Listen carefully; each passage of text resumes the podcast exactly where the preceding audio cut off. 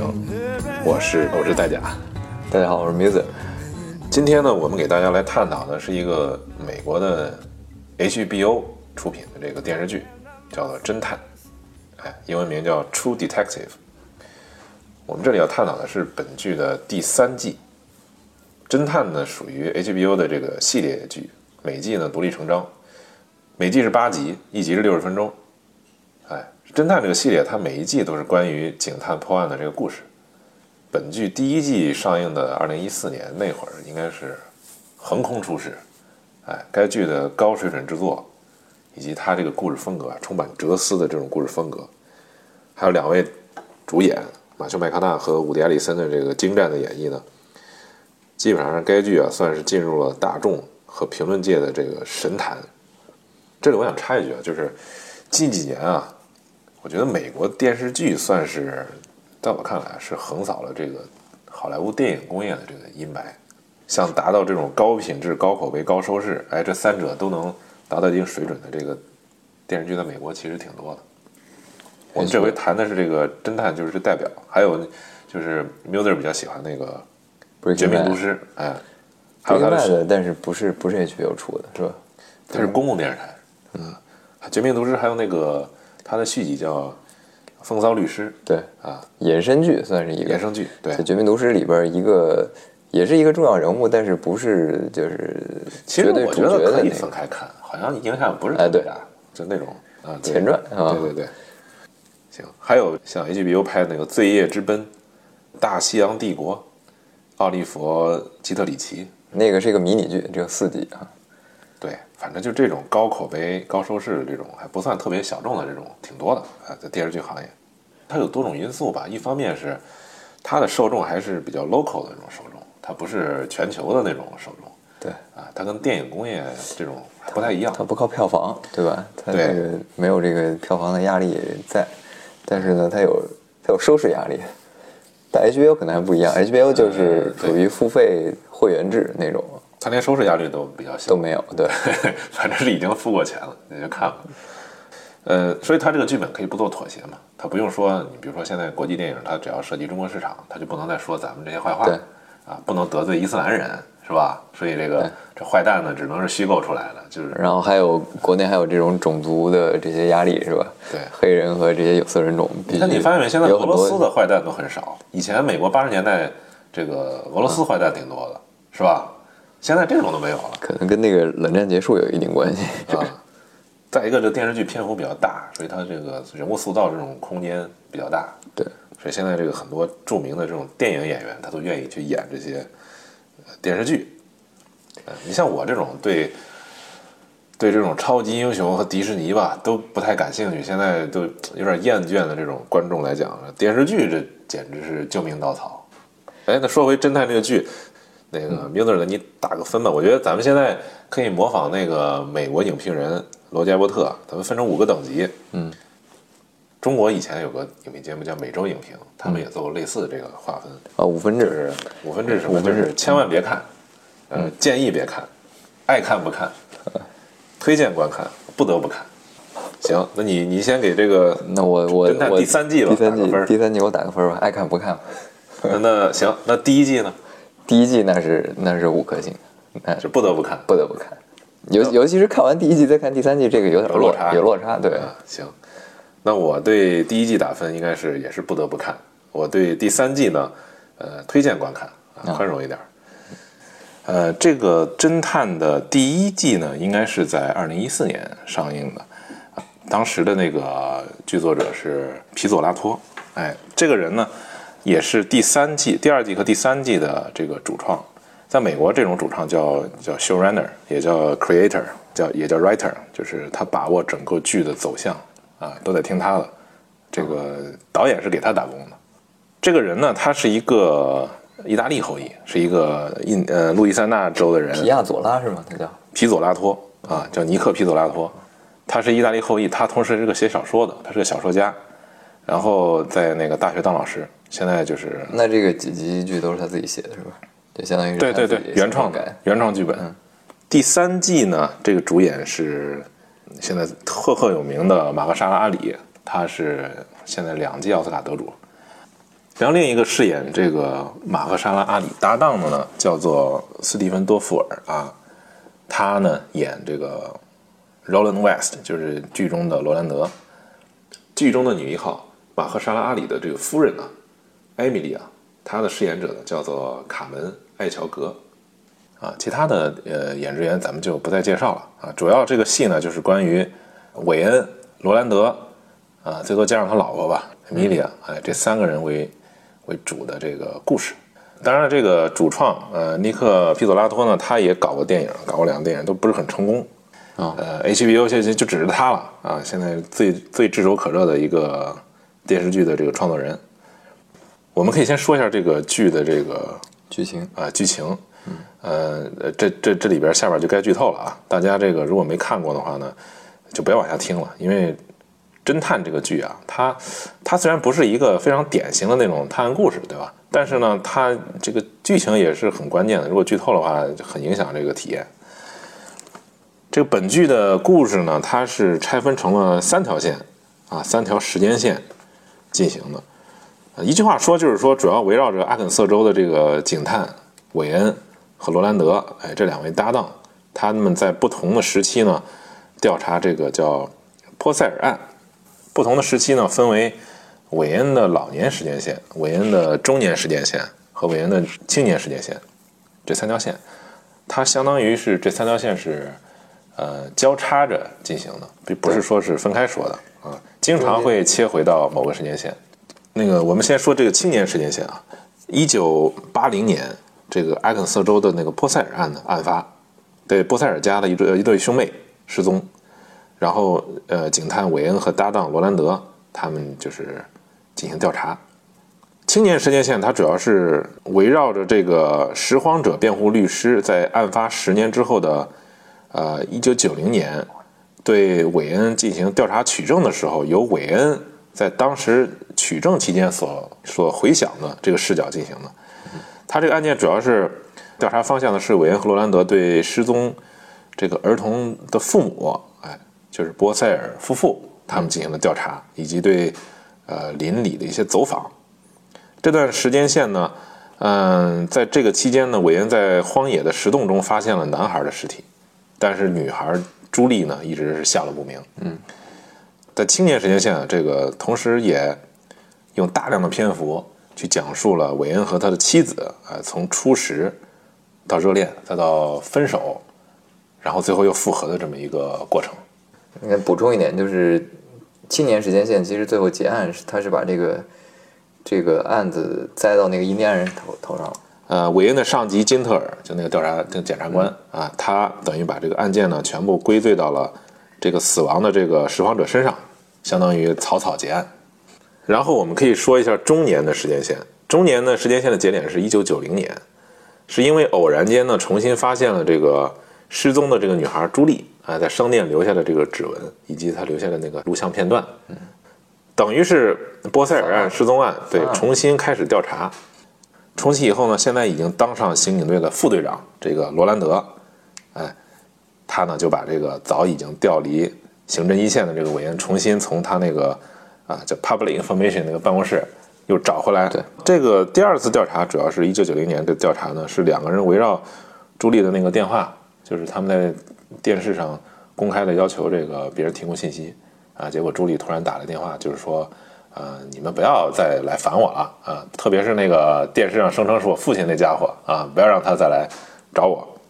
以这个电话为契机，两个人对，主要是对那个波塞尔兄妹的这个爸爸啊汤姆进行了一番调查，同时呢，也调查了当时的那个呃巡警叫哈里斯。哈里斯啊，中年时间线的结局呢是汤姆的爸爸被杀，啊，是伪装成自杀吧。韦恩和罗兰德呢刑讯逼供这个哈里斯巡警，导致哈里斯意外死亡。因为这个事儿呢，韦恩受到了哈里斯的雇主霍伊特他的威胁，最后等于是放弃了。啊，放弃了调查，然后最终他辞去了警局的职务，应该是去一个学校任职了啊。对，就为终结。然后是老年时间线，这个老年时间线啊，是时间点是二零一五年，他是当时已经年老体衰的这个韦恩，接受一个电视台记者的专访，开始回忆当年的这个波塞尔失踪案这个整个的过程。但那个这个时候有一个问题，就是老年的委员他这个记忆已经出现问题了啊，他经常记不清楚。有点老年痴呆了。对，所以以这个情况来看呢，可能他以前所说的记忆的一些东西啊，不一定是真的，就是属于可能会有些模糊啊，不一定完全是实情的这种综述。只有他出现幻觉的时候，他对他这个视，角很有意思，就是他虽然说，你看他接受采访的时候，他其实说的不都是真话，因为他要隐瞒一些东西。嗯。但是呢，在讲述过程中，这个电视剧的视角却是以真实发生的事件进行的，是吧？嗯。等于是完全没有完全按照他那个回溯的那个角度，嗯，让观众知道了，哎，什么是真的。老年线的调查主要是围绕着独眼龙，就那个黑人独眼龙叫朱利亚斯啊，以他的这个主要线索进行调查的。他当时呢，这个韦恩啊，就和二十多年都没有联系的这个罗兰德，哎，这两个老搭档终于又凑在一块儿，嗯，开始继续这个调查。同时他，他老婆的那本书啊，对他也进行了很多的指引。最终呢，他们找到了朱利亚斯，让朱利亚斯向他们坦白了一切。他们最后就找到了，呃，当时是朱莉的墓地啊，墓碑。嗯，最终的结局呢是。韦恩在这个失忆症发作的情况下，发现了最后的这个朱莉，啊，这就是这个故事基本的结局，案件的结局。当然，这个故事咱们可以讨论一下这个结局啊，实际上是很有意思的。它的结局，第一是韦恩从书里边发现线索，他就通过调查吧，就发现朱莉那个是跟着他青梅竹马的那个小男孩啊，两个人去了一个宁静的地方生活。然后他就要去赶去见他，然后见他的时候突然就失忆了，失忆了，突然就老年痴呆症发作，失忆了。他不知道自己在干啥。呃，你走拉托，到最后处理就是他本人并不知道，但实际上呢，给观众的一个印象就是他其实不说，这样结局是最好的，就是嗯，也不要让他告诉他朱莉发生了什么。然后那个，因为朱莉当时她其实也有点，她的早期记忆是受那个。对，那个离药物破坏，你就算告诉他，他也他也不一定有什么，对吧？对，按照朱莉想象，可能他就就是那个叫什么伊莎贝拉，他他的孩子啊，因为伊莎贝拉老给他说他家里人都坏什么的，就不让他靠近，但是对他有个洗脑。还没说呢，就是这一幕最终他这个他这个等于是三个时间线到最后一个结局的时候鸟在了一起，对吧？相当于三个时间线同时在最后结束。第青年时间线是两个人手手牵着手，从分手的状态手牵着手，决定结婚，决定结婚，然后走向了一个后门，就是那后门充满着光明，啊，寓意好像有点天堂那个样子，就两个人出去了。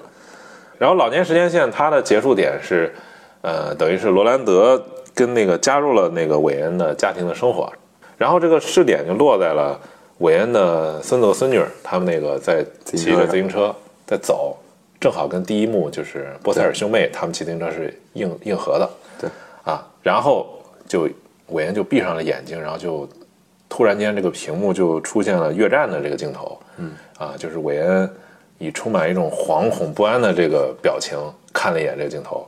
然后就一头钻进了那个丛丛林里边就消失了，嗯。啊，然后这个片子到这儿就结束了，这是整个片子这个结尾，咱们可以先评价一下啊，这个本剧的这个评价。就是好，明子，你先说一下，就是你觉得这个剧情逻辑、完成度、演员表演和制作风格这几个点，你觉得这个第三季的拍摄是个什么水平？因为我我首先还是把它当一个侦探故事在看，是吧？嗯，呃，侦探故事当然最重要的就是这个剧情了。你说的侦探是是就是侦查的侦，对对对对，不是啊，就是一般的破案故事吧，我们就叫探案故事。我我最看的我最后前面其实还是还是挺好，挺有那个第一季的风格的。前前四集前第五集的时候，节奏特别平缓，呃，就是一点点的。以那个拾荒者之死，对，是吧？那是一个小高潮，对对。但是我觉得看到第七集，这是我后来回回溯的时候感觉啊，就是因为这个整个案件其实它的罪恶之源，你可以说就是那个霍伊特他那个女儿伊莎贝拉，这个人是很很重要的，没有他的发疯啊或者一系列的东西，不会导致发生后面的事。但是这个人一直到第七集，他那个采访哎，他那个黑人黑人女仆，他才出现，第一次出现。对，我想起来了，咱们还得说一下这个剧情的真相是啥？真相就是这两个呃兄妹呢，他们是呃，当他们的母亲 Lucy 呃在工厂干上班的时候，可能有一次是带他们去工厂玩儿，然后就被这个工厂工厂老板就是霍伊特，他的女儿是伊莎贝拉是吧？这个伊莎贝拉呢身世非常惨，她呢呃丈夫和她女儿是在一次车祸中死了、罹难了。相当于她的整个精神处于崩溃状态，她整个人就发疯了，嗯。啊，然后她在偶然的情况发现了这个，呃，Lucy 跟带她女儿来来玩儿，啊，她发现她觉得她那个 Lucy 那个女儿特别像她自己的亲生的女儿，对。啊，然后他就应该是找那个当时的他那个管家黑人去跟 Lucy 去牵线，啊，意思就是说我能不能跟你的这个孩子一块儿经常玩儿啊？刚开始是这样，然后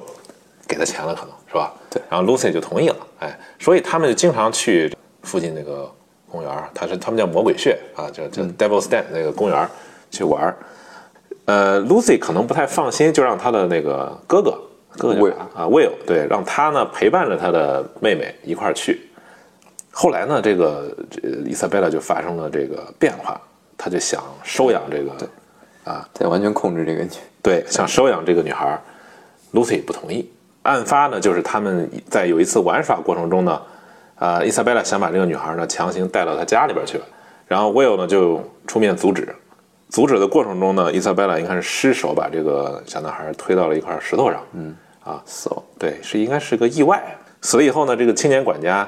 呃，就 Julius 就那个独眼黑人，他把这个小男孩呢，就是弄到了一个山洞里边儿啊，然后他们就逃走了。这就是整个案发。然后后面的故事呢，就是伊莎拉伊莎贝拉把这个小女孩一直收养在自己的地下室，她叫粉色房间，啊，就是相当于是半囚禁的这个小女孩。囚禁对啊。然后呢，因为这小女孩当时已经快五岁了，这个已经是实际上是有记忆，所以她就她自己当时在服用这个梨的这个药物，她就用这个梨的药物去灌这小女孩，让她也有点就是她那个是强镇静剂，她相当于也是让她这个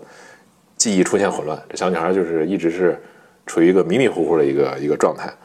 后来呢，这个青年管这个黑人管家就实在是觉得太对不起这个小女孩了，良心发现了。啊良心发现，她因为她这个女孩就天天跟洋娃娃一样被这个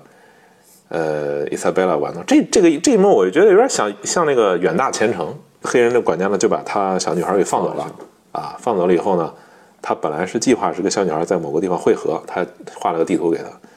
但是小女孩再也没有出现。嗯。后来小女孩就沦落到一个他修道院出，去之之后，其实就是完全丧失了这个，她其实没有在这个社会中生存的这些必要的这些能力，是很很悲惨的。他应该是在在大街上流浪了好多年，对。然后最后流落到了一个收养这种无家可归者的一个修道院，对，啊，然后在修道院呢有使命感，找到了这个人生的意义吧，算是。呃，修道院的人为了保护他，就是最后说，反正就是他得艾滋病死了，死了以后我们把他埋到了一个地方，因为当时修道院按照剧情的说法是他已经发现他的身世很惨，啊，而且不断的有人在找他，嗯，他还不想让别人找到他，所以修道院替他就相当于圆了一谎嘛，圆了一谎就是给他制造了一个假的这个葬礼，保护他。哎，后边的故事咱们就知道了。行，那你继续说，你觉得这个剧情逻辑是不是有有问题？逻辑上包括这个完成度，它完成度是不是有很大问题？对，就是接着我刚才说，就是伊塞贝尔这么重要一人，在整个你可以看他可能 他占整个剧集的这个时间里面就几分钟，整个正他应该是面正面镜头出现了，就估计特别短的时间，然后完全是就是通过这个对。女管家的口述，就是像你刚才那样，对，而且他应该是在第二集和第三集的时候，曾经别人曾经说过，说是一个黑人的男性是吧，和一个白人女性经常看见这两个人陪小孩玩儿啊。啊，隐隐约约的出现过，就是提过这么两次，但是他在但这个就再没说了。对对对，在前面这个分量中，你我勾着你其他的那些线索里边儿，这完全是无足轻无足轻重的一笔，他就轻轻的给带过去了，结果最后反而是这个东西起了特别重要的作用，就是说他们可能调查的方向都不对，前面对，是吧？完全是在绕弯子。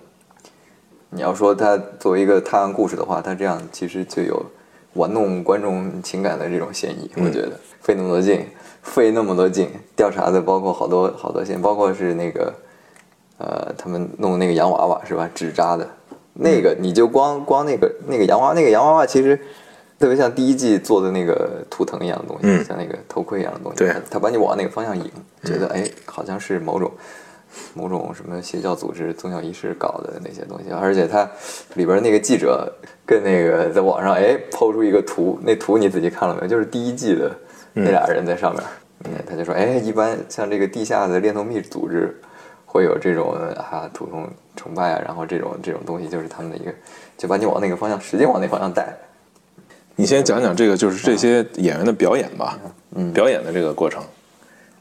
表演还是还是还是比较精彩的，但是，嗯、我自己觉得不是特别满意的一点就是这个韦恩这个这个人的，可能跟他表演没关系，我觉得应该是这个剧作对他的这个人物的设定。我我自己觉得看完就就咱们先说，你觉得这是不是有点失衡？比如说，嗯，韦恩这个角色呀、他塑造的就是比较丰满了，算是是吧？他整个这个家庭啊，包括这笔墨是最呃笔墨最多，是不是其他人的有点太少？包括那个罗兰德，对，包括他妻子，实际上也很少啊。对，因为因为他这个剧，其实我理解他就是在通过韦恩对，就是对自己这个包括案件，还有包括自己跟其他人关系的这种回顾，来来好像给自己找寻一种心灵的平静。他最后这个剧，但是马赫沙拉阿里应该算完成的非常好了。你相当，你看他那个，对，就是三条时间线，他的表演是有明显差别的。对就是那个青年、中年和老年，对吧？青年，哎，有点冒冒失失那种感觉。从这个角度上看是，这个这个难度还是表演难度还是挺大的，是吧？同一个同一个演员，然后因为他是不同的年龄，三是40岁十、四十，然后七十，七十是吧？嗯三个年龄阶段，尤其我觉得他老年演的最精彩，对，就把那种啊失魂落魄的，经常那种，他应该是认真的去观摩过生活中真正的得那个阿兹阿兹海默症是吧？嗯嗯就那个对老年痴呆患者他们的一些平常的一些他应该像，对他应该像是那种方法派的那种演员，就是完全沉浸到了另一个这个角色的这种这种这种当突然神游呃生活当中一，下就包括那一幕就挺精彩的。他采访那个那个老老仆人，就是那个，哎对对对过来，对，他要去接他，他一下就马克沙拉那个这个眼睛非常有戏，对他那个老年痴呆的时候啊，就是老年你出现不知道干嘛，他那个眼神是乱窜，对对对。哎，就那种哎对对对对对。演的非常到位，像就真的像一个老的已经有点糊涂那种人，是吧？跟那个形象上很像很像，对，还有那一幕我印象也挺深刻的。他罗兰他去找二十多年没找过他了，罗兰其实是怀着怨恨的对着他，他就跟他说：“你当年我靠，我花那么多力气把你捞回来，想让你跟我一起破案，结果你因为就是为了不愿不愿意，就是发表那个那个报纸上发表那个东西，不说自己妻子撒谎，然后你直接就 walk away。他其实是心里心怀怨恨的。哇，那时候这个韦恩的那个表演就特别特别到位，他就说。如果我当时做了什么错事，我现在道歉，但是我真的不记 得，对 一脸无辜。你看那俩无辜量，二十多年的这个怨恨就冰消云散了，感觉。他还有那点儿很很很有意思，就是韦恩在跟他说一个案件的事儿，好像是他突然来了句说：“韦恩，我错了，我真是对不起，我不应该再说那个啊，也是汤姆汤姆之死的那个事儿。老年的因为当时是我真是为了利用汤姆来达到我那个跟你一块儿让我咱们一块儿去逼供那个哈里斯的那个目的，说我真是不应该，就是完全是在进行另一件事的时候，他突然他脑子不知道为什么就是突然想起来这个事儿。啊。啊，就是那种老年神游那种那种表情。这个罗兰德演的也算不错啊，也算他他有几个亮点，就是一个是他跟那个狗的对视，是狗还是狐狸？哎对嗯狗跟那个狗的对视，他当时是什么状态呢？实际上他是属于呃失魂落魄，是吧？因为他他比较关关牵挂的那个汤姆已经死了啊，然后他呢又把这个哈里斯搞给打死了，相当于背上了一个罪名，沉重的罪名。他当时就去酒吧里边随便找人打了一架，对啊，打架出来以后，他悲愤不已，就那这种表情啊，那一幕落魄了坐那，他就像一个狗一样。对对，当时他就像一个野狗。他驱赶那个狗，对，滚开！对 结果那个狗过来，那那一幕其实确实就是有点超现实主义啊，很很那种。很精彩。结果他抱着那个狗就失声痛哭了。他那个可以说让他那个老婆呀，米莉亚，她那个演的也是不错的。她这个她这个女性是很有特点的。首先，她的女性是说是我是一个独立女性，对吧？她就是完美的诠释了这个哎这个那个年代的这种是吧？你看她她参加这个反战游行，她是还曾经参加过黑豹党，对对对啊那种比较激进的左可派组织。差点儿就她自己又是一个就是说性格上非常独立的女性，她不愿意依附任何人。她不满足于当这个传统的这个家庭妇女，她是对有自己的事业追求，她一定要他想他想干出一番事儿。对，因为他在文学上还真是有很高的追求。对啊，因为他有自己的目标。他跟阿里就那个扮演的那个韦恩，其实形成了一个鲜明反对比对，韦恩不知道自己要干嘛，他们好像没有什么明确的目标。嗯，他最后就是完全把这个案件作为了自己的一个，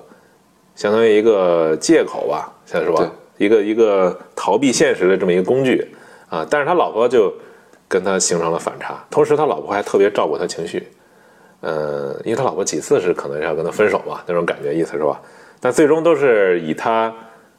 当然那个戏我觉得有点尴尬啊，就是说他每次想复合的时候，俩人都要，呃，这个就有点，特别是他第二次，你记不记得第二次的时候，他老婆就是想夺门而出，结果突然他韦恩说了几说了几句什么话，他老婆就非常主动的，哎，把衣服一脱，要跟他，就是很尴尬。我觉得那那幕戏简直是编剧写的有点太莫名其妙。他是我我我觉得这俩人他是把性当成武器，所以他这种解决方式，其实就导致当时我看完就是，其实你问题并没有解决，是吧？这俩人只是把这个事情暂时回避过去了，你这个雷一直埋在这儿。对，呃，然后然后这个剧到，但是他到最后他也没有交代这个他老婆是怎么离开这个韦恩的？你在最后只看见韦恩自己一个人，他老婆这个剧是是是这个剧要么就是要么就是老婆病死，对吧？呃，要么就是了他老婆离他而去，离他而去，是吧？就是嗯这个没有交代他没说。对啊对，这个你就是觉得这个韦恩，韦恩跟他老婆完全太不一样了。他老婆是一个喜欢文学的，是吧？嗯，他当当语文老师，然后他里面还提到他喜欢那个那个卡波特的那个那个冷血，是吧？他嗯想写一本那样类似的东西。结果这个韦恩是我 阅读障碍，他基本不读书。对，但是呃，离开那个也不一定，我觉得有多异性，因为他青青年线结局是两个人非常光明的走向了后门，然后他的那个中年线和老年线之间其实还有一个五十多岁那个线，是他在当那个大学保安的时候，他走进了他老婆那个教室，嗯，那时候还还是不错的，对，行，像我们现在要讨论一个问题，就是什么问题呢？就是这个剧现在如果作为一个探案的剧情来讲呢，它的风格就是高开低走，对。啊，就是前面把你的线铺了特别多，啊，弄得特别热乎，结果到最后就是突然急转直下，应该是在第五集以后就开始急转直下，然后最后呢，相当于匆匆的交代了一个结局，对。啊，这个剧就结束。我现在咱们现在讨论就是这这个有意为之。对他到底是编剧的这种彻底的这种失控呢，还是说有意为之？他就是要造成这种效果。我个人是比较就是觉得这个导演是有意为之。他有几个点啊，第一个就是说，嗯，你发现没有，韦恩和罗兰德他们在断案过程中啊，他出现了绝大部分的困难啊，是把这个就是没有实质进进展吧，相当于是把这个线铺得太开了。相当于他们考虑了所有的这种可能性，并不是说他们忽略了复杂性，而是他们考虑了太多的复杂性，这是第一个。第二个就是第二个点就更加明显了，就是我说的那个，就是他接受那个电视采访，对，那个记者是把这个趋向推到一个极致的东对西。你想想，如果编剧他如果说是想制造一个很复杂的结局，他为什么要安排这么一个安排这么一个线，让这个女记者代表了一种看法，就是什么看法？就是来羞辱他，这是一个庞大的阴谋，是吧？这是一个自上而下的一个庞大的拐卖儿童，说这个我呃我恋童癖，就那种感觉，我就说对这个这个女记者太奇怪了，是吧？她把这都说出来了，那怎么结束这个剧是？对呀，我靠，你就是过来羞辱她的嘛？你 我的你这调查了一辈子，你还不如我，我一当记者的，我随便嗯找一找网上，我就一堆一堆料，你都不知道。那个剧中，我言说，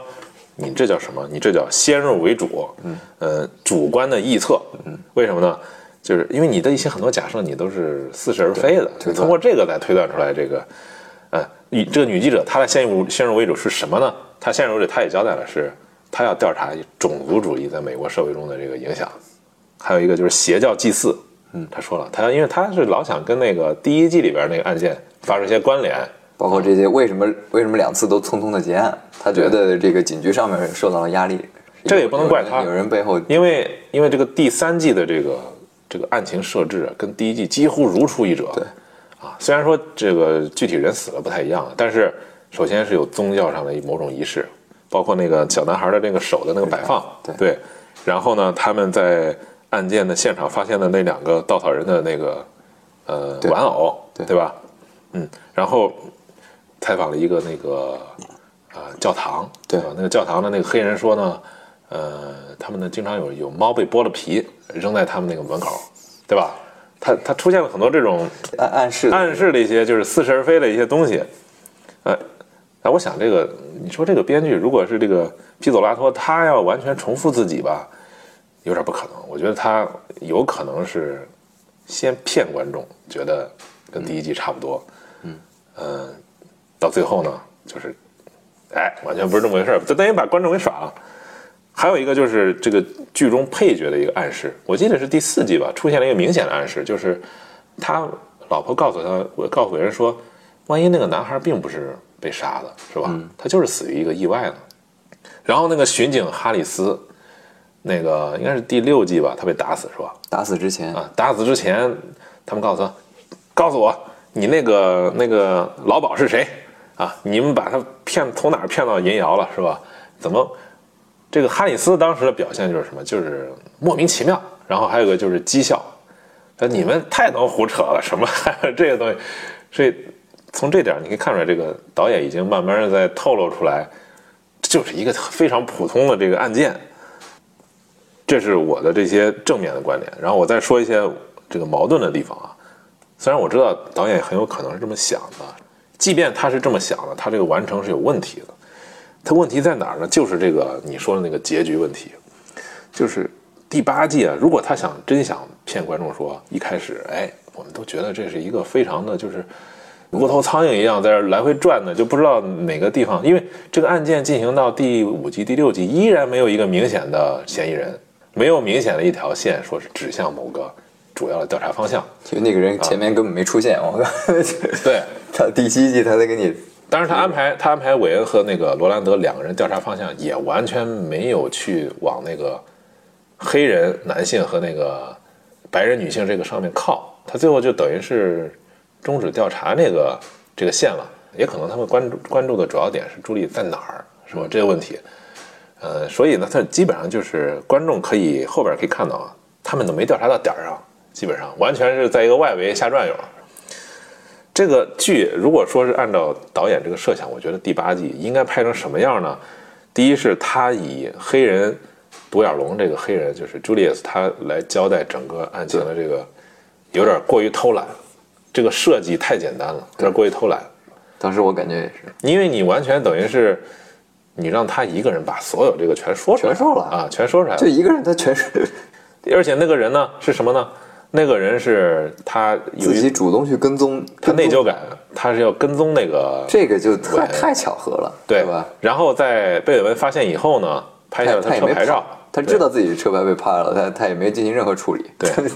他就等等着那俩人上来找他们。对，实际上你说这个线他有没有可能一开始就发生了？一开始韦恩就是老年线啊，一开始说哎就发现这个车了，跟着他，那不就调查出来了吗？对是吧？但是他非要放到最后，这就有一定的很高的这个就是偶然性了，是吧？在里边就不是说一个一定在这个时候才能才能发现这个过程的。当然了，这个跟踪过程肯定也不是说他一开始他们这个案件发生以后他就开始跟踪，他应该是等到居利呃居利跑了以后，他发现他找不到居利了，这个时候呢，可能伊斯班纳已经死了吧，当时反正就是死了。在死之后，他开始不断的在找，他找他那个老头儿是找到的墓地了，然后就发现就是已经死了嘛，是吧？嗯。然后他就开始跟踪，呃，应该是他可能又知道了朱莉还活着，就电视上说的，朱莉还活着，他还出现他老婆那个新书发布会嘛。对然后这个时候他开始跟踪那个韦恩那老头儿，应该是已经案发二十二十年以后了吧，相当于。嗯所以这个，如果你从编剧的角度的话，你从最后才开始展示这点，而不是从第一幕的话，就有点刻意。再一个是，我觉得他把案情交代的太清楚了。如果你真想就是说把观众全兜到你这个圈子里边的话，你根本就不应该交代这么明白。到最后，你就应该似是而非的透露一点点信息，然后整个案件就跟那个韩国那个呃那个啊杀人案件杀人回忆呃杀人回忆一样嘛，没有什么结局，或者是一个特别简单的，好像是小荷才露尖尖角那种感觉，让观众知道，哎，有可能是这样，但是你不说弄明白。同时呢，你最后又找到居里那个，这这可以这可以继续拍吗？你造成一个多异性，这可能更好。我觉得这个就是你等于是把观众耍得更彻底，你就完全不告诉他最后是怎么回事儿啊，那些线有什么用，就完全不知道，嗯，是吧？嗯，但是这是这个这个剧的这个，如果是我说的那个构想啊，就是说他不是编剧失控，他是刻意为之，就这个问这个问题就是什么？就是他虽然是刻意为之，但是他最后的结局是稍微有一点失控，它是完全是没把它草草收笔。兜圆，哎我感觉应该拍个十集，再来两集，哎，对你说这不错，就是好好交代一下，从那边交代一下，是吧？霍伊特这边，或者是从那个他那个，因为霍伊特打掉，从这个剧的角度讲，霍伊特应该是给观众来讲好像是最终 BOSS 的这种感觉，对。但是其实呢，他可能是他是个局外人，他他他应该知道一点儿，对但是他并不完全掌握这个整个，他可能知道他女儿在干了一些见不得人的勾当，是吧？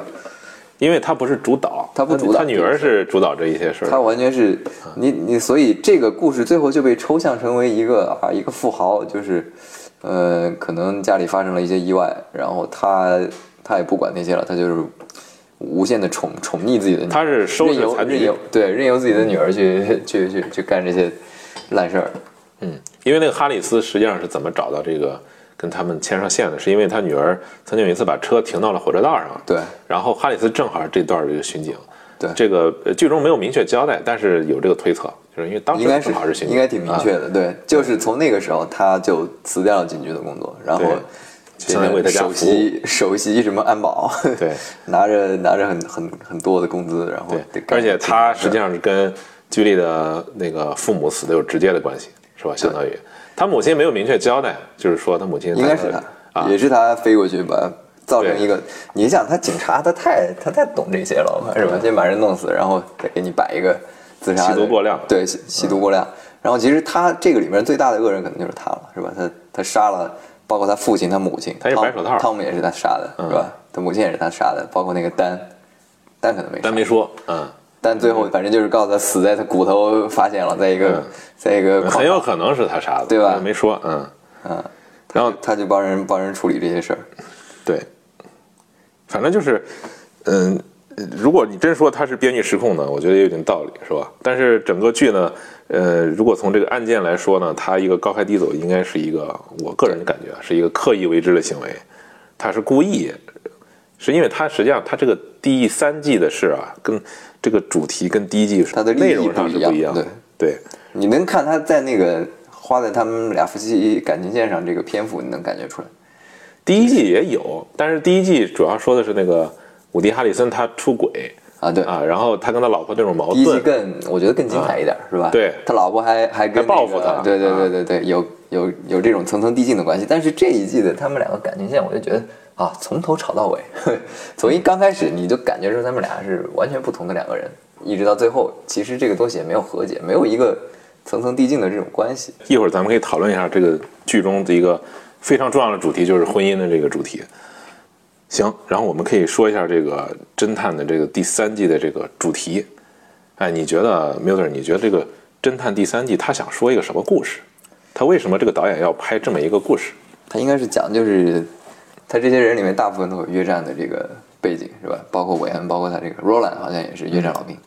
包括那个印第安人霍伊特是朝鲜战争的老兵，啊，就以韦恩为代表的这种战后的这这一批人，然后他们从战场上回来之后，他不光是这个战后，他还有一层这个种族的这种这种东西，两重的、两重的社会含义。然后他怎么陷在这个陷在这个生活中，他拔拔不出来，然后一直到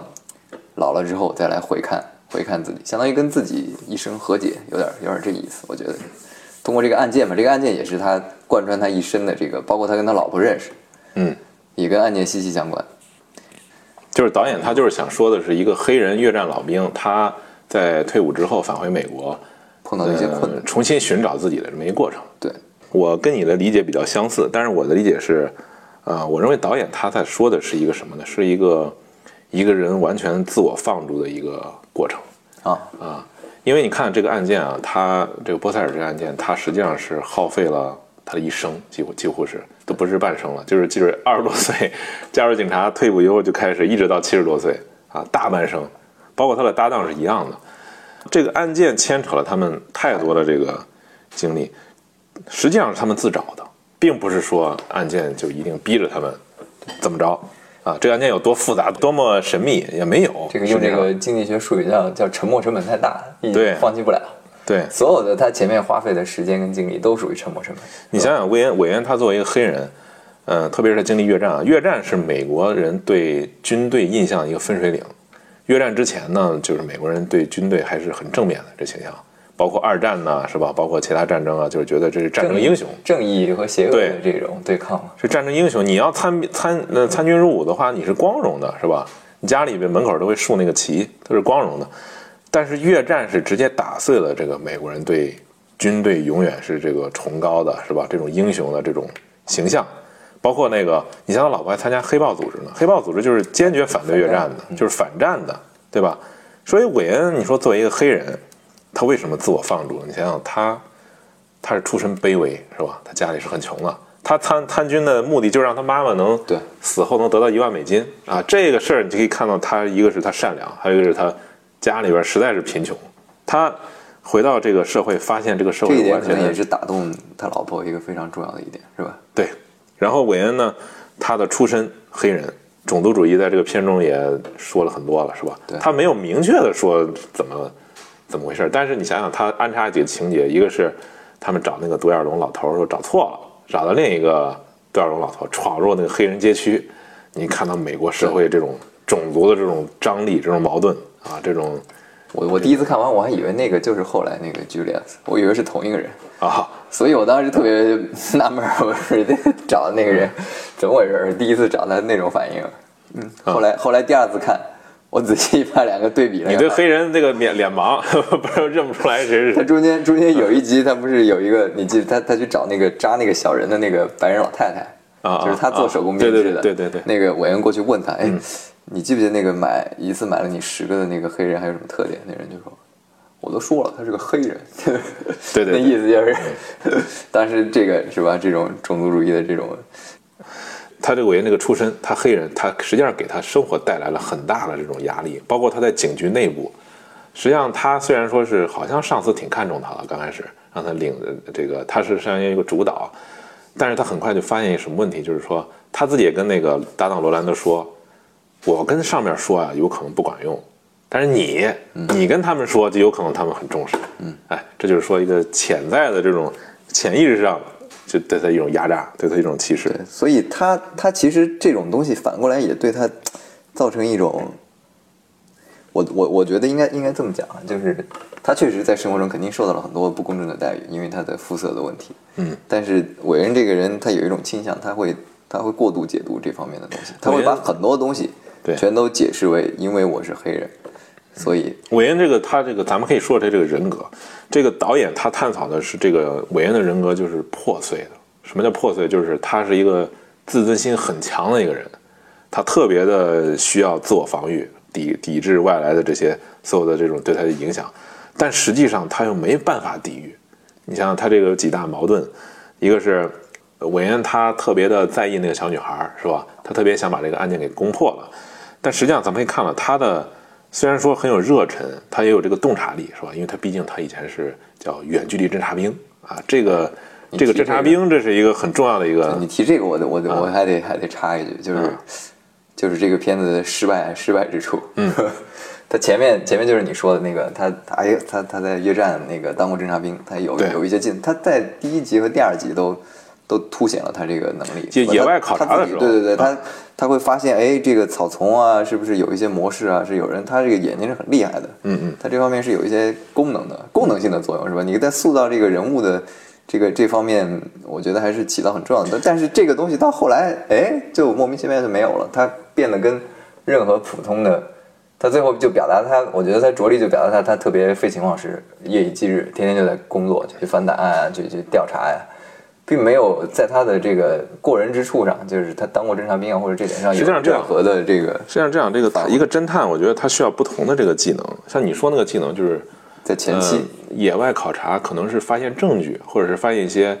一些这个踪迹的时候啊可能有用。但是到最后探案实际上是一种人际关系，他是要不断的跟人就是打听，对吧？这方面他就、啊他就很一他。明显就他连老婆都不生，对吧？他老婆这方面很强，就是老婆比别人他强多了对，所以嗯，这也是他无法融入这个社会的一个体现吧，就是没办法形成一个深层次交流，就就那种感觉。对啊，你包括他后来好像是去去跟那个霍伊特的那个对话，就是打听那个那个那个印第安人那个地方，他他打听了几个白人。因为种族的原因吧，也可能其他原因是吧？就明显你感觉到他问不出来什么东西，对他就是，他还下了一个那个白人的小男孩儿，你记不记得？就是那个混混，对，然后还记恨他一辈子。有人说那个混混就是拉斯特，就是那个第一集里边那个拉斯特，因为那个形象实在是太像了，就那个留个长头发，对吧？胡子、留长头发，包括那个消瘦那个样子。说了拉斯特有可能年轻时候就是长这样，嗯，这是题外话啊。这个剧这个制作上其实是很有特点的，它没有第一季的那种大场面和高潮，它航拍镜头比较少，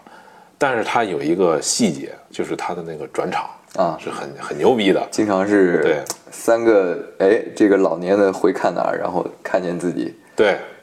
中年的。他他的画面中会出现两个人，对同样是他自己对回望，或者是一个很简单的，就是会出现同一场景，制造这么一个情节。对还有一点儿，还有一点儿是他的时间线经常出现青年时间线，突然来了一句老年时间线的台词，到最后，你记不记得他青年时间线经常说这个灯太亮了或者什么的，实际上是他老年时间线接受采访的时候那个灯。啊，但是他是用他青年时间线那个角色，直接就把这话说出来了，然后再形成一个转场，就是你就转过来，就是未未见其人，先闻其声，然后声音他形成一种错觉，就是这三个时间线好像是特别模糊模糊的啊，互互相跳转特别频繁，就是有一种重叠这种感觉。这个我在其他的这个还真没见过，这没见过。这这种形式。我我我其实看的时候，我也有注意到这一点，嗯。就是包括他有一些印象最深的就是那一幕，他们吵完架，然后那个没吵完，然后呃他儿子跟女儿要求他读故事，在床上，嗯，嗯，他老婆抱着一本故事书在那看呢，然后他走到那个，哎，一打开一看，哎，年轻的时候自己还躺在床上，然后再回头一看，又是那个窗户里边又出现他那个另外一个时间段，对对，他还有一个，他有一点是他在罗兰德在讯问汤姆的时候，他在那个玻璃后边在看他们询问是吧？那个玻璃的倒影出现的是他老年的画面，是他老年的那个形象，并不是他年轻的形象。这可能是这个导演他想探讨一个主题，就是他对时间这个这个特性，他想做出一些探讨，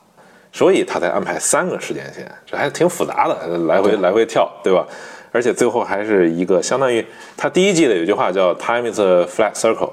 他可能想在第三季继续围绕这个做一个更深层次的这个文章。刚刚刚开始的时候是三条时间线同时进行，到最后又收回去了，三条时间线同时收回，好像是这个人可以跳转，随意跳转任何时间点，就这种他营造这种空间上这种这种感觉。包括你说这个最后结局为什么他要落到越战那个镜头呢？对吧？他为什么包括一切就是韦恩这个人生悲剧的开始，对，这是一种解读。还有一种解读是，韦恩那个时候就是越战那个时候，你知道长距离侦察兵是他是深入敌后，他进行一些侦察，而且经常是一个人，是吧？这就表明什么？就是说，嗯、他当时是最脆弱、最危险的时候。就是韦恩在老年中又回顾了他当时心里最脆弱、最危险的那个时刻，啊，还有一种解读就是说，韦恩充满疑惑的看了观众一眼，就回溯了他整个一生，他整个的一生都是疑惑，就是那个，因为他的表情很奇怪，最后他看那个观众那眼，是一种非常复杂的一种，反正不是高兴，非常复杂一种一种表现，他没有释然，最后他消失到了丛林中，可能都印证了他的死亡吧，就是他从此以后就消失了，观众消失。当然这个有各种不同的解读了，但我就想说了，就是，呃，导演之所以没把他留到老年时间线，就可能他想突出这种时间的这种跨度的这种，是吧？跳跃性，他想对这个时间观念进行探讨。这个这个剧啊，它也反映了一些，呃，怎么说呢？就是整个格调是一种悲观主义，这跟第一季是一脉相承。因为第一季其实也很强的一种一种漠视、悲观的一种一种。它从影像上来讲呢，它所瞄准的是美国中西部，可能在美国属于铁锈带，就那种美国最穷的地方，基本上相当于，呃，你从影像上看就是这个房子都比较破败，然后那个整个场景是废旧的工厂，或者是荒芜的这个田野，对，最后有一幕我涂鸦的这个对对对，嗯他他又回去，他老年的时候回去再去看他那个 Tom 那个房子，嗯，那里边破败的一塌糊涂，全是那个涂鸦。对，但是他那个发现了他们那个递的那个纸条洞里是可以是吧？是用来传递传递信息的。对记得是那一次。而且剧中人物啊，基本上是以颓废、了无生机为这个主色调。你看那个汤姆和朱莉是吧？吸毒、酗酒，包括那个呃无所事事，所有的人都无所事事。他那个镇上就是从小孩到大人都属于一种行尸走肉那种感觉，就是漫无目的，节奏很慢。美国大农村嘛，就是日复一日，年复一年啊。你像那个拾荒者，他在那个小镇已经生活了二十多年了吧？然后他们去采访的时候，很多人连他名字都不知道，都不知道他叫啥，就是他整个反因映就是他的这个种族就已经很，就已经代表他的这个不用知道他的名字。你说那个印第安人，可能他们都知道了。对，反正就是这个剧，它展现的就是一种非常灰色的一种色调，啊，这个包括人物设计，还有这个就是它还有一种悲观主义，它体现就是这个案件多次中断，可以讨论一下。第一次中断呢，其实咱们刚才说了，就是因为因为那个他老婆发了那篇文章，直接质疑了他的上司金特里，把这个事儿全部栽赃到那个印第安人那个头上那个行为。他老婆那个文章上写的是草草收场，基本上属于就完全不负责任的一种失职这种行为，相当于很多很多这个疑点都没解开你。说的是这个韦恩被被被调离的这个原因是吧？他第一次他结案就是，我觉得就是那个印第安人，他们一直看不惯那个印第安人。啊，啊，印第安人这时候然后又误杀了好多警察，对。警局可能也有这个泄泄私愤的这种感觉，对对对，那就顺带把这个把这个案子也也挂在他头上。呃，对，然后发生这事儿，他们就等于是终止调查了嘛。对。他也呃，等于是被束之高阁了，去了一个冷呃冷衙门啊，冷板凳坐冷板凳了。然后那个第二次案件，相当于他中年线是以汤姆之死为标志，等于是他们最后又栽赃到了那个汤姆身上，因为汤姆有那个电话嘛，就是他女儿反感他对，他女儿指控他，相当于在电话里。其实当时我第一次看完，我其实不是特别理解他女儿为什么那种反应，是吧？他在片子里没有交代的特别清楚。他那个黑人倒是说过，对啊，黑人最后好像说过，说、那个、他没说他们灌输他要憎恨自己的，对，憎恨自己的这个父亲，就是说我是你妈妈，就是相当于那个伊莎贝拉是他妈妈，第三个的，啊。对他父亲应该是对他父亲一直不存在，相当于是。对对抛弃了他们，或者对以这种恶毒男人的形象在在出现，因为他那个小孩那个小时候画那画里边就没他父亲。没他父亲，对。啊，就是三个人是对对。黑人管家，他那伊莎贝拉跟他，所以那个事儿对那个 Tom 打击就很大，是吧？我觉得他们当时反应应该是真挚的，就是他完全不知道怎么回事，他女儿突然不认他了，但是对他打击更大的就是 Roland 和那俩也怀疑他审问他，对。审问他之后，他就是啊，彻底彻底不行了。嗯，然后 Tom 之死那个那个一看就是，他不像就是就像那个韦恩怀疑的嘛，他怎么可能自己拿拿机器再打一个遗书什么的？而且那个案件，你看他那个手枪啊是放在这儿是吧？右手手枪，然后这个纸就放信放在这儿，一个人怎么可能同时拿个信，然后拿手枪是吧？自己干死，然后这个然后他们其实尸检也发现了那个脑袋上有淤青，对是吧？反正这个事儿就是，哼，所以这个其实都都其实都指向了一个这个警察局背后有有黑幕。就是他那个两次结案，我都是觉得上面有压力，让他别查了，对把这个事儿赶紧结掉。对，应该是呃，最后交代的是他那个金特里就是想赶紧有个交代，然后他要去竞选那个州总检察官，好像是告造成这种印象，就是他你这个地区的这种重大案件没侦，不能久拖不决。你这这么大个事儿，你弄半天破不了案，对对对，当时其实看完我还有这么一感觉，就是其实其实这个你说这么多重大的这些刑事案件，最后侦破的率能有多少呢？能有一半可能都不到，那个罗兰德说嘛，说。说那个韦恩说你在你你现在干嘛？老年的时候说说你一辈子啊你你除了这个拘留案件，你以前的案件一半儿都没结局，你记不记得？对说过说一半儿都没有没有头绪对，啊。就是为什么？但他其实也没有交代。你像你像这句话就点出来了，你你不可能只破这一个案子吧，是吧？你那么多案子，那这个案子为什么那么重要？你为什么要在这个上面花这么多时间？我觉得它就体现了导演的一种一种一种这个悲观主义的这种观念，就是你不是所有的案件都一定能破，但有些案件它就是破不了，各种原因嘛，它就是破不了。如果破不了的话，他这个案件只是突出的是一件案件破不了对两个侦探的这种心理的压力，包括这个呃这种巨大的压力那。我觉得对于对于一个侦侦探来说，这个应该是他们的知识之一啊，常识之一，对，没错对吧？我干这么多年案子，我就知道有些案就是无头案，你怎么？那在在，我觉得在各个国家可能都是一样的，是吧？嗯嗯中国、美国、韩国都是一样的，可能。那那我我为什么有？他没有交代这个动机，其实，那我为什么我为什么有这个这么充足的动力？我要在这里边花这么多？也可能这个案件是由于草草结案，他知道栽赃了一个本来无辜的死人，无辜人啊，而且那个死人是他干死的。那拾荒者是他有有这种愧疚感，那拾荒者，他等于把他杀了嘛，相当于是吧？那是人逼他杀，他啊，逼的他对，他并没有不是杀，那个人说，我数到三，你不开枪我就开枪，他没数了，这人当一枪的干死，你记不记得？他害怕吗？他万一一二三这么这么说 怎么办？对他肯定是自保，他是属于那种时候就是人在应激慌了，对他一一看就是，嗯，在那种战斗的情况下，他肯定是先自保。那个印第安人倒是塑造的还挺好的，我觉得他他这几个这几个配角都，就包括他母亲，还有他那个 Tom，，这俩人塑造的都都挺好的。对，他母亲有一幕戏特别精彩，就是嗯艾米莉亚去采访他，就是就是给他送他那个孩子的东西。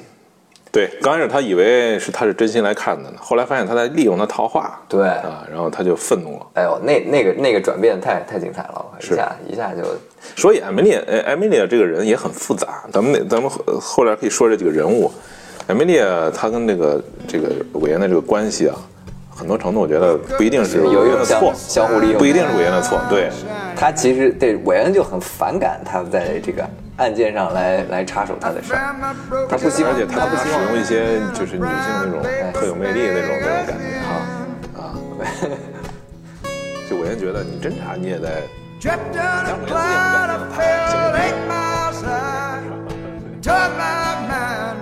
jagged sky. Just dropped in to see what condition my condition was in.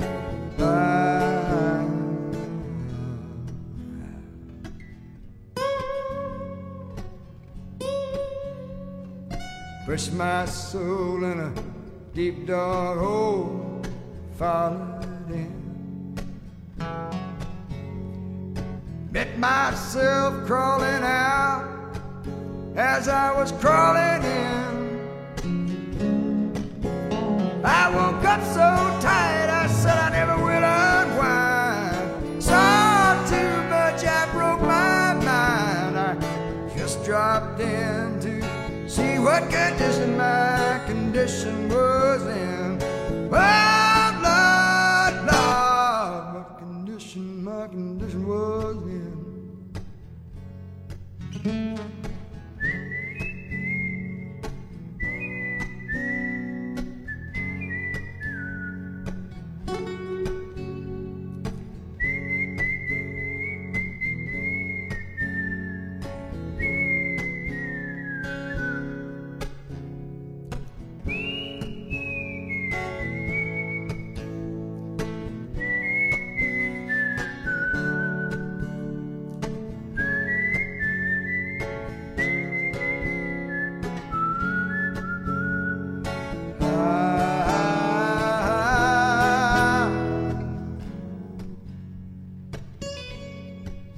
Somebody painted April Fool in big black letters on a dead end sign. I had my foot in the gas when I left the road and blew out my mind. Eight miles out of Memphis, Lord, I got no